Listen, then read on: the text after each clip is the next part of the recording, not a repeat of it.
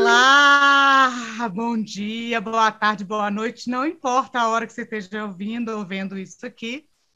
A gente está começando um canal novo aí de comunicação é, de nós do Coletivação para você.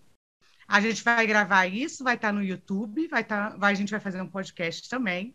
Eu sou Cristiane dos Santos, é, sou da Central de Movimentos Populares e também integro o Coletivação, que é um coletivo de ação dos movimentos populares é, aqui do DF. É, algumas pessoas fazem parte disso, vocês vão ficar conhecendo aí no meio do processo.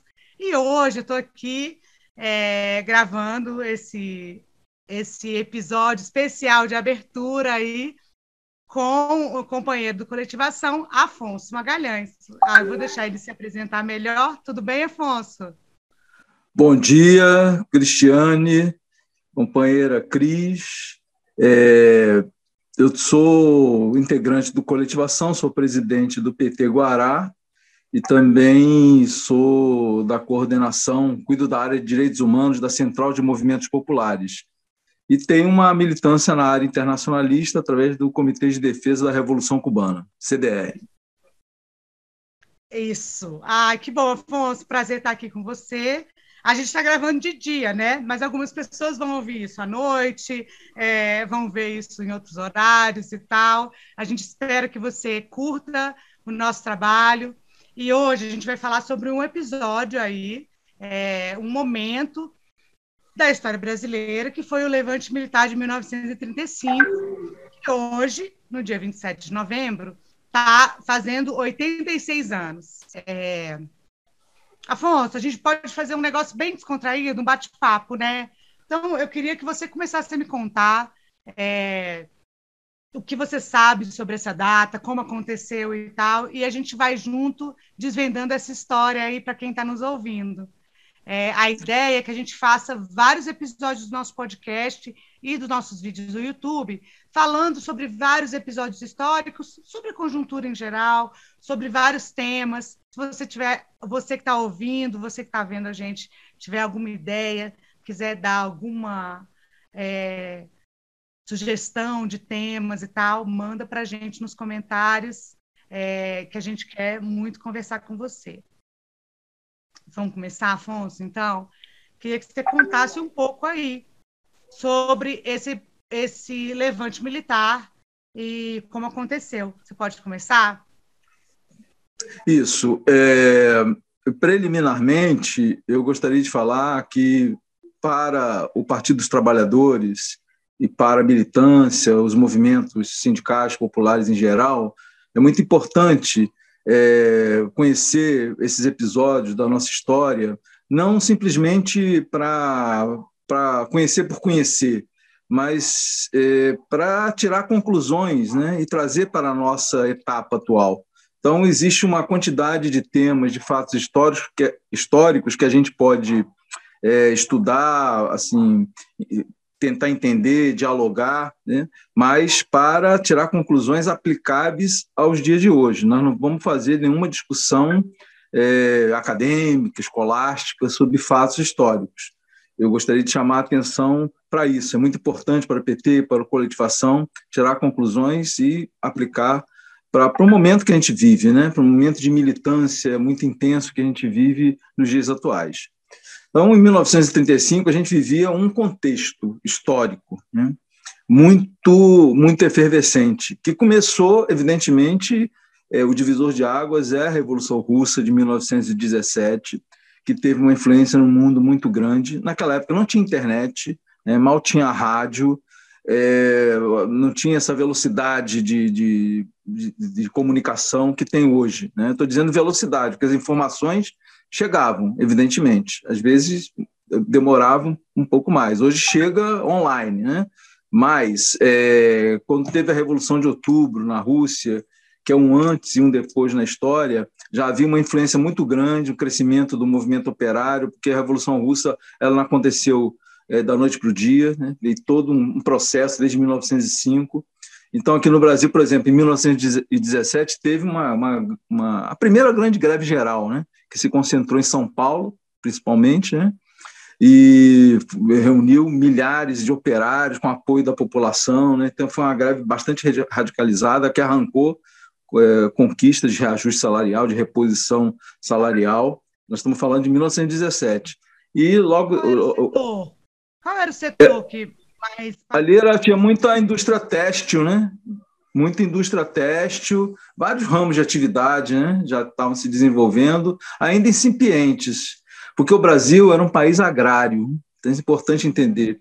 Então, a classe operária era composta por camponeses recém-chegados às cidades e, é, muito interessante, de imigrantes, né? principalmente italianos e espanhóis, que tinham uma, uma politização, que traziam é, da Europa, né? de toda a luta do movimento operário europeu.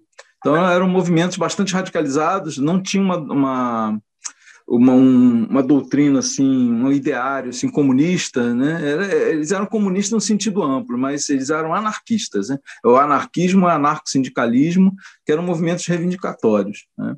Então tinha esse perfil. Então, é, em 1922, anos depois, é, tinha surgido o tenentismo, né? Que era um movimento é, com recorte nacionalista dentro das forças armadas era, tinha um recorte também de contra a corrupção, contra as oligarquias né, rurais, é, as oligarquias do café com leite que dominavam a política brasileira. Então, esse movimento surgiu a partir dos anos 20, dentro dos quartéis. Teve um primeiro levante forte de Copacabana, que foi sufocado rapidamente. Nesse mesmo ano, teve a Semana de Arte Moderna, que é um evento, é, na época, não teve tanta importância. Isso. muito, muito Isso né? Assim, na é. brasileira. Quando, quando, alguém perguntar que, que época que você que, gostaria de voltar assim na história do Brasil, esse é um ano interessante, né? 1922. É, a Semana de Arte Moderna não teve uma, uma repercussão assim na época assim grande, mas entrou para a história, né?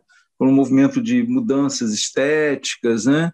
É, é, na literatura, na, na, poesia, nas artes plásticas. Então, aquilo aí, houve uma, uma reverberação do processo revolucionário mundial no campo cultural também. Teve esse levante do Porto de Copacabana, o governo Arthur Bernardes assume e, e implantou um estado de sítio. O Arthur Bernardes governou o país quatro anos em estado de sítio. Né? E no mesmo ano de 1922 foi fundado o Partido Comunista Brasileiro, né? é, na cidade de Niterói, é, comandado por Astrogildo Pereira, que era um jornalista, a composição do Partido Comunista Brasileiro era de egressos do anarquismo, eles não tinham uma formação marxista é, muito aprofundada. O Partido Comunista Brasileiro teve muita dificuldade até de se inserir na Terceira Internacional. Estavam né? meio de peixe fora d'água por falta de não só de formação política de cada militante do partido, mas o processo ainda era muito incipiente aqui no Brasil. Em 1924, dois anos depois, teve outro levante militar, né, dos puxado pelo, pelo que seria o tenentismo, né, como movimento amplo, e o foco desse movimento foi em São Paulo. Né, muitos oficiais assim já com uma certa simpatia pelo, pelo marxismo, e esse movimento se, se expandiu para o Rio Grande do Sul, onde estava Luiz Carlos Prestes, que era capitão né, do regimento lá, e desse movimento bastante radicalizado, assim, de, puxado pelos militares, se, era um movimento civil e militar também, mas puxado pelos militares, surgiu a Coluna Prestes, né? que é um movimento importantíssimo na história do país. Tá? Não, peraí, me, eu queria que você é, me explicasse, explicasse um pouco para quem está ouvindo, quem era Prestes. Pois é, nós estamos fazendo ainda o preâmbulo. Nós vamos... Muito importante, né? Quem Isso. era Luiz Carlos Prestes na época? Ele era um tenente. Isso. Ele, ele era um oficial, né, um jovem oficial. Nós estamos falando disso tudo, vamos chegar em 35, né, porque nós começamos falando de 35. Nós estamos em 1924, né? E Luiz Carlos Prestes era um, era um, era um oficial, um jovem oficial, né, que tinha uma formação assim positivista, uma pessoa, um companheiro muito, uma formação muito sólida do, do ponto de vista é, moral, é, ético e, e extremamente sensível né, com a situação do país. Né? Quer dizer, é, oficial militar que pensa, né, que pensa o país, que é uma coisa que a gente não está acostumado hoje. Né? Qual oficial militar né, do Exército, da Marinha, da Aeronáutica, que pensa o país do, do ponto de vista dos valores nacionais, do desenvolvimento, da, da, da, distribuição de renda, é uma coisa meio rara. Assim. A gente sabe que existe, é existe, mas não aparece, ninguém vê. Né? Mas naquela época se via muito. Né? Luiz Carlos Prestes tinha uma liderança e ele, e ele se juntou a esses oficiais que estavam em São Paulo, Isidoro Lopes, Miguel Costa e tal, e daí o movimento não foi vitorioso, né? Dizer, em 22, o, o, o, levante do Forte Copacabana também não foi vitorioso, nem política, nem militarmente. Né? Politicamente, a gente pode até dizer que deixou influência, mas militarmente foi derrotado. Em 24, também não foi vitorioso militarmente. Politicamente, estava avançando. E daí surgiu a coluna Prestes. Né? Coluna Prestes que, que caminhou pelo país, né? 25 mil quilômetros. Né? Tem várias assim histórias sobre a coluna Prestes, inclusive algumas que a gente não sabe se é lenda, se é verdade, que eles teriam quase que cruzado com um bando de Lampião no Nordeste, e Lampião, e Lampião respeitava muito a coluna Prestes, né? Então foi uma coisa assim, havia uma, havia uma relação de respeito, né? Eles chegaram perto de se cruzar, né? Passaram pelos mesmos lugares, a coluna Prestes e Lampião. Então, depois de, é, de, de, quatro, cinco anos rodando o país, assim, sem ser derrotado militarmente e politicamente tendo muita influência, né? Inclusive em Brasília, é, a coluna passou perto de, de Brasília, aí no Goiás. Tem vários movimentos, em Tocantins tem um movimento é, de homenagem à coluna Prestes. Então, a coluna Prestes, que defendia né, um Brasil é, é, progressista do ponto de vista da justiça social, da soberania econômica, uma, um país democrático, é, é, que não houvesse corrupção, que se desenvolvesse industrialmente. Tinha uma, um programa, digamos assim, nacionalista, nacionalista burguês. A burguesia brasileira era muito incipiente, mas já era um avanço. Né? E isso aí desembocou na Revolução de 30. Esse sim, é um marco muito importante, a Revolução de 30, que todo mundo estuda né? no, no, no ensino médio né? e no ensino no ensino básico, fundamental, quando as, os jovens, as crianças começam a estudar história, tem que estudar a Revolução de 30. E a Revolução de 30 também é, é um antes e um depois importante na história do país. E o Prestes já tinha uma liderança muito grande, estava exilado, né? Tava, foi para a Bolívia depois foi para a Argentina. Ele poderia ter comandado a Revolução de 30, ele tinha autoridade para isso, mas ele relutou, não assumiu e deixou Getúlio Vargas nadar de braçada aí e comandar esse processo, que foi uma, uma ruptura né, com a República, República Velha, e a gente pode dizer que a Revolução de 30 foi a revolução, uma, uma quase revolução burguesa é, no país, porque é uma revolução burguesa inacabada, né? porque a questão do campo, a questão do campo não foi resolvida, a reforma agrária, eles é, é, é foi uma transposição né, de lideranças do campo para a cidade, não queriam mexer na estrutura latifundiária do Brasil, que é um problema que permanece hoje, né, é, sufocando o desenvolvimento econômico, que é o grande latifúndio no Brasil. Mas foi uma revolução progressista, enfim. Então, assim, os nervos da sociedade estavam expostos. Né? Então, nós estamos chegando quase em 1935. Imagina que estamos chegando, estamos chegando. E é, como era uma, foi uma revolução progressista, como toda revolução, o conceito de revolução é de avanço. Né? Aí teve um movimento reacionário em São Paulo, né? Então, São Paulo tem isso também, né? É, tem sempre uma disputa entre conservadores e progressistas, como em todo lugar, mas em São Paulo esse é, esse é acirrado. E o movimento de 32, chamado de Revolução Constitucionalista de 1932, é, foi um movimento reacionário que reagiu à Revolução de 30, para manter privilégio da, da, da República do Café com Leite, e esse movimento reacionário foi sufocado também. Né? Então, o que que estava acontecendo no mundo? O Prestes já tinha se filiado, já tinha se vinculado, né? não se filiado, mas se vinculado ao movimento comunista internacional. O Partido Comunista aqui no Brasil tinha alguma desconfiança do Prestes, porque a origem militar, uma formação muito positivista, havia uma, uma ciumeira, né? porque a, a autoridade política do, do Luiz Carlos Prestes era muito maior do que o próprio Partido Comunista Brasileiro, que era um partido pequeno. Mas aí eis que se cria a dificuldade de compreensão do papel das Forças Armadas é, é uma dificuldade que existe até hoje, né? Com certeza. É. Um programa especial sobre isso, né? Exatamente. Nós temos que fazer uma, é, uma discussão pessoal, porque o, o, o desenvolvimento da, da, da intervenção, do papel das Forças Armadas ao longo da história do país foi muito desigual, né? desigual e combinado, e muito mais desigual, né? teve muito mais intervenções é, reacionárias, né? de, de quarteladas e tudo.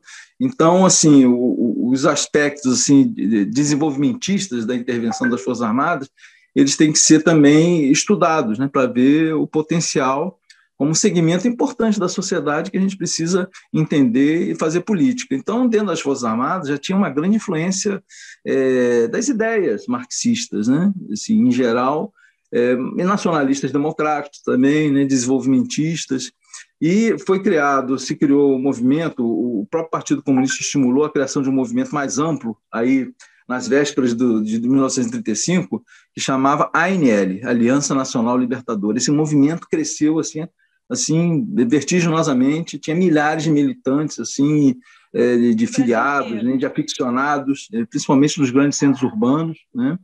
Foi um movimento de massa. coisa nacional, do Brasil todo. É, tinha quase 200 mil filiados a ANL, era muito maior que o PCB. Esses militares que estavam aí em 1924, estavam na direção do movimento, Miguel Costa, que era um general bastante avançado politicamente, estava aí. E esse movimento tinha uma hegemonia do Partido Comunista Brasileiro. E a orientação que vinha de Moscou já era uma orientação é, construída dentro do stalinismo. Né? O Partido Comunista Soviético já tinha entrado numa crise muito grande, as, os, uh, os trotskistas já tinham sido expulsos do, do, Partido Comunista Soviético, e, paralelamente ao processo interno de socialização forçada da terra, da, de uma, de uma repressão grande, né, promovido por uma política burocratizada, a nível internacional, a Terceira Internacional, que já era uma, um arremedo de internacional, orientava aos partidos comunistas a fazer uma ofensiva. Uma ofensiva. E como no Brasil os militares tinham uma grande, uma grande influência marxista, leninista, mais do que a influência do marxismo era maior dentro dos quartéis do que dentro dos sindicatos, por exemplo, que eram muito incipientes ainda a, a intervenção do movimento sindical. Então, esse movimento de massa ele tinha uma, uma, uma hegemonia grande do Partido Comunista, uma influência grande é, nos quartéis. Então, a orientação era de promover ofensivas, assim, o chamado putsch, que eram assim, golpes, né? Então, isso aí, no Brasil, a avaliação é que se fizesse isso, o movimento de massa sairia em apoio ao, ao, ao, ao, ao levante militar. Né? Então, veio, inclusive, dirigentes da, da Internacional vieram para cá, Olga Benário, que era uma alemã, estava radicada em Moscou, veio para cá, ela veio como, é, como segurança do Prestes, aí se tornaram companheiros, né? vieram de navio para, para o Brasil, e, e outros, outros dirigentes, Rodolfo Giold, argentino, se deslocou para cá também. Então, era, era assim, era um trabalho de conspiração, mas sem um enraizamento estrutural né? É, mais forte, né? Mas eh, que desse segurança de uma intervenção das massas nesse processo. Então virou uma foi uma quartelada, digamos assim, o um movimento de 35. Teve tá, o, então o vamos, terceiro vamos RI um aqui. aqui. Sim. Vamos fazer um corte aqui. Eu queria que você contasse aí para gente o que, que aconteceu no dia 27 de novembro de 1935. Sim, é, essa data, que pejorativamente é chamada de intentona comunista pelos, eh, pelos militares reacionários, né? então, desde, aqui, desde então, é, dia 27 de novembro, tem a ordem do dia falando desse episódio, onde eles pintam, assim, falam barbaridades né? dos, dos revoltosos, diz que é, é, oficiais foram mortos dormindo, né? É, assassinado pelas costas. Então, essa mentirada toda, assim, que é, eles tentam, desde, desde aquela época, nas ordens do dia, eles falam isso, né? Foi um levante. Fake news, foi um, fake news foi uma, de, de... É, é, é, fake news. Foi, foi um levante que teve o foco no terceiro RI, Regimento de Infantaria no Rio de Janeiro, na URCA, lá em Pernambuco, em Recife, e lá em Natal, que durou quatro dias. 27 de novembro foi o último dia, ficou marcado, foi uma, uma derrota militar e politicamente também não foi vitorioso, né? porque foi um movimento assim é, isolado e houve uma repressão muito grande, além dos militares que estavam à frente desse movimento. Né? É, Luiz Carlos Prestes já estava fora do exército, estava clandestino. É, o filme Olga Benari, o livro do Fernando Moraes, né? O filme mostram bem assim que ele teve que ficar na clandestinidade, acabou sendo preso, né? ficou preso até 1945, né? E o, o, Getúlio Vargas assim foi acabou fazendo uma inflexão para a direita, né? e até implantando, implantando o Estado Novo, né? em 1937, o movimento fascista, fascista mesmo, né? É, que hoje a gente chama de neofascista, que eles não se assumem como fascistas, são neofascistas. Mas na época o Plínio Salgado, né, que era um dirigente do, do Partido Integralista, do movimento integralista, também tentou crescer nesse processo aí, não conseguiu, evidentemente, mas o, o Getúlio Vargas ele deu uma guinada para a direita, e o, e o, braço direito dele da repressão era um militar chamado Filinto Miller, que veio lá da coluna Preste também, que era um, um, um, militar bem, bem reacionário também, que comandou a repressão, que não foi uma repressão só sobre os comunistas, né? foi uma repressão sobre todo mundo que era crítico né, ao Getúlio Vargas, ou que tinha alguma simpatia. Né?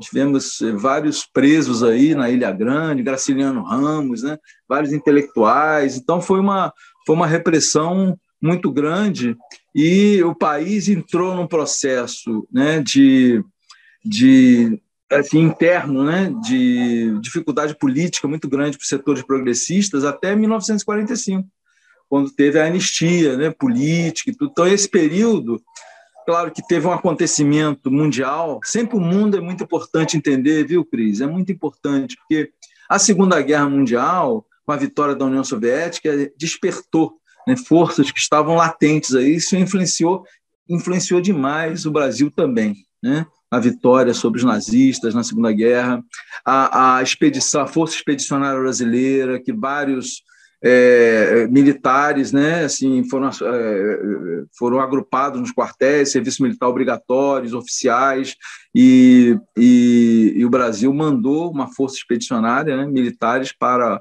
para os campos de batalha na Itália, e esses pracinhas, que a gente chama de pracinhas, né, que são os fabianos, né, tiveram também uma grande influência política, porque lutaram na Itália ao lado dos partisans, que era a maioria era do Partido Comunista Italiano, então, inclusive, quando esse, esses militares, a Força Expedicionária voltou para o Brasil, ela foi desmobilizada e isso aí foi muito objeto de crítica também, né?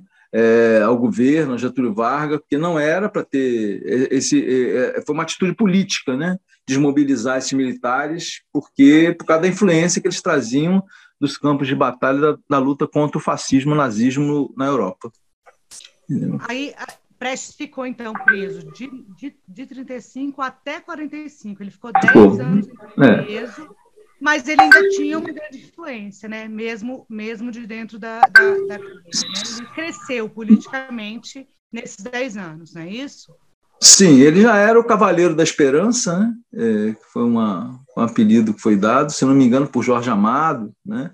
mas é, ele tinha uma grande influência política, o Partido Comunista cresceu muito, Marighella dessa época aí, né? Está tá passando o filme Marighella, que é um filme interessante também, né? Um belo trabalho do, do Wagner Moura, né? Eu já tive a oportunidade de ver, sim.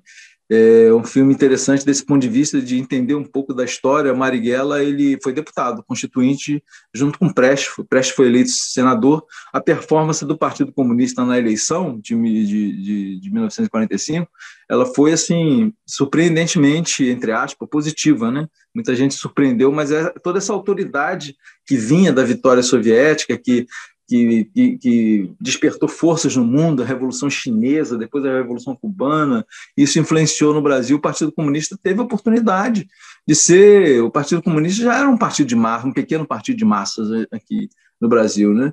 E, e, e claro que depois, com a, com a, Guerra Fria, o partido foi, foi colocado na, na clandestinidade. Aqui foi o mandato dos parlamentares comunistas foi cassado, o mandato de Prestes então, Luiz Carlos Prestes realmente é um dirigente que passou a maior parte da sua vida é, ou na clandestinidade ou preso. Né? Então, é uma, uma, figura histórica muitíssimo importante.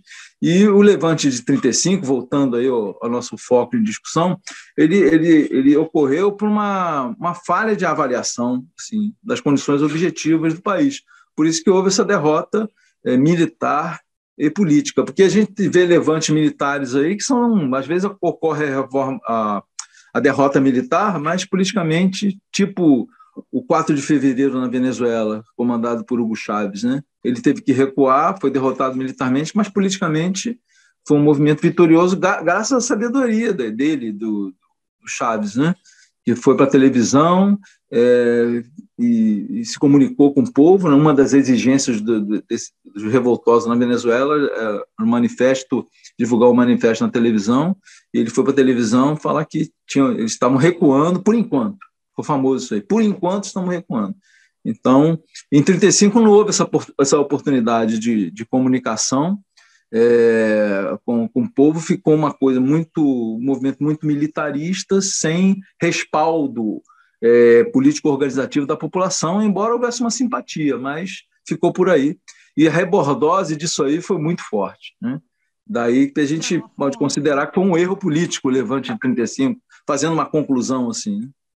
É, então, para a gente terminar, porque é, já está dando nosso horário, eu queria fazer uma última pergunta para você e para a gente poder comentar um pouco o que, que a gente aprende com esse episódio, né? Assim, é, eu acho que tem uma. Primeiro, a gente precisa fazer um corte nessa questão do militarismo, que a gente conversou já há, há minutos atrás. Tem que fazer um corte, porque naquele momento existiam vários militares assim muito preocupados com o nacionalismo e muito preocupados em proteger a, a pátria, né, em, em, discutir a coisa é, da defesa do, do, do Brasil mesmo, né? E nesse meio existia ainda, mesmo com, com todas as indas e vindas é, dos regimes é, promovidos aí por Getúlio Vargas, existia também uma democracia das pessoas estarem conversando dentro dos quartéis sobre várias coisas é, é, progressistas ou não progressistas, né? Então, eu queria que você comentasse um pouco isso para a gente tirar algumas lições para agora e fazer um paralelo aí, né? Sobre é, sobre essa, essa questão da função da, da, do, do, das Forças Armadas no Brasil, em 35, agora e, e, e tal. O que, que, você acha? É, a discussão é, que ocorre na esquerda hoje no Brasil e dentro do PT, principalmente, é, é uma discussão assim muito voltada para a aparência, a aparência dos fenômenos, né? Então, eu, muitos companheiros olham as Forças Armadas assim, ó, teve um trabalho de, de fazer a cabeça né, dos militares, oficiais, né, é, de falsear a história. Então, os militares hoje têm toda a cabeça feita, o máximo que se consegue é militar, é, falar que é, defende a democracia no modelo é, dos Estados Unidos, por exemplo, né, que a gente vê desses generais aí. Né. É claro que para chegar a general é um filtro, né? Então, eles vão botar sempre os mesmos. Mas isso não ocorre só nas Forças Armadas, isso, ocorre em todas essas, essas carreiras de elite. Para chegar na cúpula, aquele ali é um filtro. Né? Às vezes chega um que houve um descuido, chegou lá num alto cargo e tal, e não é, nas Forças Armadas é a mesma coisa. Para chegar a brigadeiro, almirante, general, tem que ser ali, como se fala, da panela, né? tem que pensar igual. Às vezes chega algum escapou e tal, e como nós vimos ao longo da história, nós tivemos generais aí que puxaram o movimento pela criação da Petrobras, né? que são o, o general Horta Barbosa, o general Estilac Leal. Tivemos dissidentes do golpe de 64, como o general Antônio Carlos de Andrada Serpa e outros generais, alguns até esses mais recentes eu conheci pessoalmente, Oller Bente Monteiro, eh, General Hugo de Abreu, todos eh, racharam com o golpe de 64 e foram defender eh, causas mais nacionalistas democráticas. Então, então realmente o exército ele, ele tem as suas é, diferenças internas as Forças Armadas. Né? Isso, claro, que em 35 era muito mais, em 35, em 45,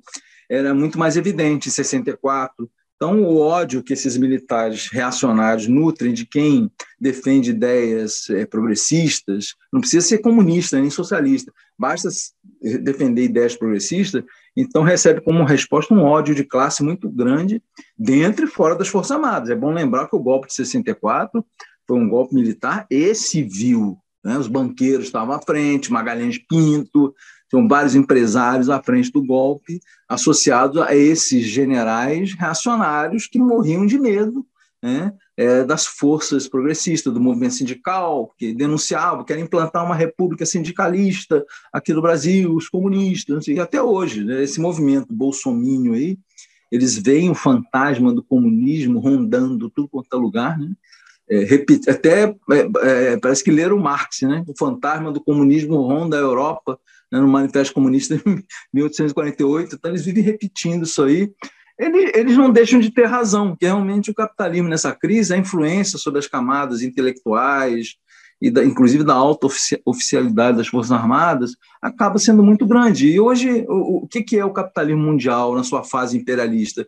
Eles desconhecem os Estados nacionais. Desconhecendo os Estados nacionais, eles vão para qual é o papel das Forças Armadas. Então, até do ponto de vista corporativo, o militar que tem é, que reflete um pouco, que raciocina, é claro que ele vai chegar à conclusão de que esse esse processo né, é, é, de desmonte dos Estados nacionais, que é defendido pela, pela Banca Internacional, a política do imperialismo a nível mundial, isso vai se refletir na extinção das Forças Armadas. Qual o papel das Forças Armadas? Se não tem Estado para defender, qual o papel do Exército? Então, isso aí, evidentemente, vai ter influência. Então, esses que falam hoje em nome das Forças Armadas, o que representam? Né? Representam um fracasso histórico. Né? Então, eles estão aí no governo Bolsonaro, se locupletando, ganhando esse general que está à frente da Petrobras, aí o salário dele acumulado é dos, mais de 200 mil por mês. Então, eles estão enfiando o pé na jaca.